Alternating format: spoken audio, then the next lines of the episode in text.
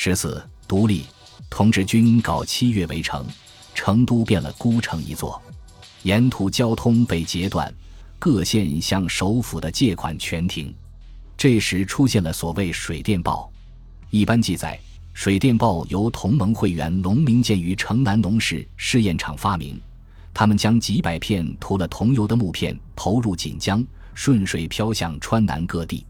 木片上写着“赵尔丰先捕蒲罗，后脚四川”。各地同志速起自救自保。这里要插一句：为什么木片只往川南传递？因为川南素来是四川的乱源。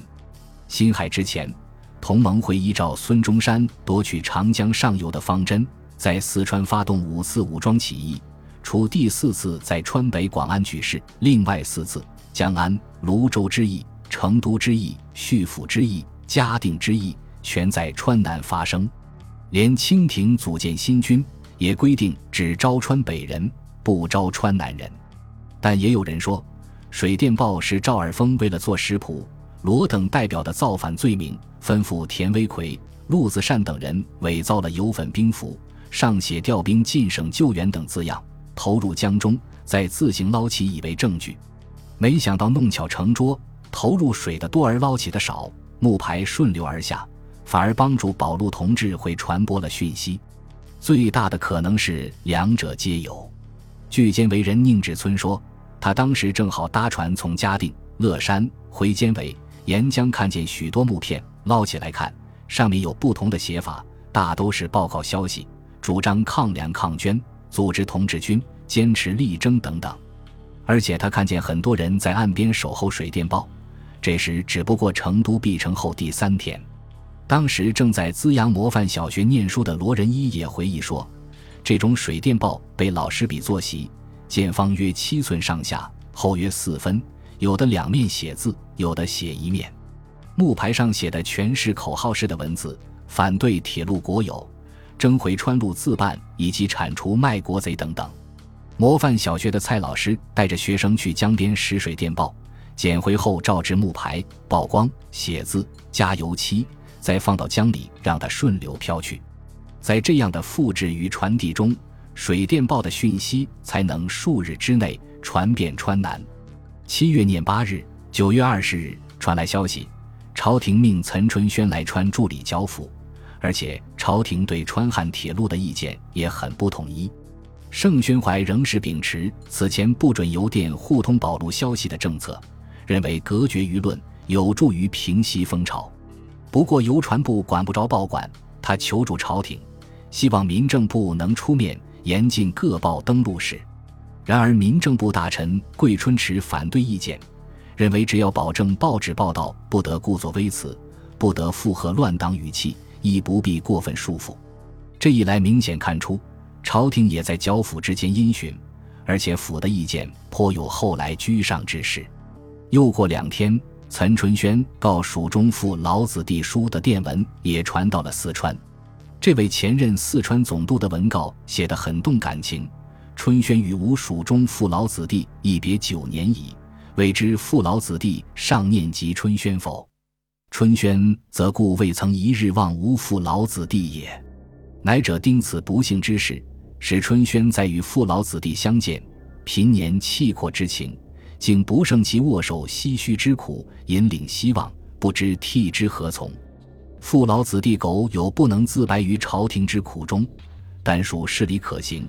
无论若何艰巨，皆当委屈上臣，必得当面厚矣。父老子弟果幸听无言，春轩必当为民请命，绝不忘路一人。而且他还向外界表示，平息四川乱世有三条对策：一、发还商贾；二、释放蒲殿俊等，三请朝廷下诏罪己以收人心。这些对策完全与赵尔丰的举措相反。赵当然深感不安，作为因应，他一面致电朝廷，力阻岑春轩来川，并有岑不来犹可若，岑前来恐终无宁日之语；另一面也向川内表示和解的意向。九月二十三日，同志军自动解成都之围，四乡的米炭蔬菜得以进城。成都人的便溺垃圾也可以运出去。这座古城忍受了一个月的罢市，半个月的围困，终于恢复了生活的正常。武昌起义爆发，赵尔丰再也打不起精神来平乱了。眼瞅着全川有数十州县已经声称独立，川边平藏的部队被同志军挡着回不了省城。重庆听说革命党活动频繁，还有那个端方端老四待在淄州，似乎随时来取己而代之。赵尔丰无复往日威风，也莫许手下跟资义局那帮立宪派你来我往的商量。尤其是听得传言说宣统爷从北京跑了，吓得赵总督一身冷汗。大清朝，怕是要完。磨来磨去，总督衙门提出了一个官定独立条件，主要强调不排满人，安置齐民生计，不论本省人与外省人是同一样，不准有仇官言动。这些是赵尔丰为自己与下属其人提出来的条件，其余如保护外国人、保护商界、不准仇杀抢劫、维持藏边防务，倒是跟申方提出的独立条件一致。条件谈定，十一月二十六日上午，赵尔丰将官房大印移交给新成立的军政府。十一月二十七日，四川大汉军政府宣告成立，赵尔丰发表宣布四川自治文，蒲殿俊发布。大汉四川军政府宣告独立书，像是为了呼应这个日子，就在这一天凌晨，湖北来的新军冲进资州行辕端方的卧室，杀掉了这个清末最出色的旗人大员。四川人从保路到反清的斗争到此有了一个转折点，但天下未乱蜀先乱，天下已治蜀未治，巴蜀的乱局这才刚开了个头。本集播放完毕。感谢您的收听，喜欢请订阅加关注，主页有更多精彩内容。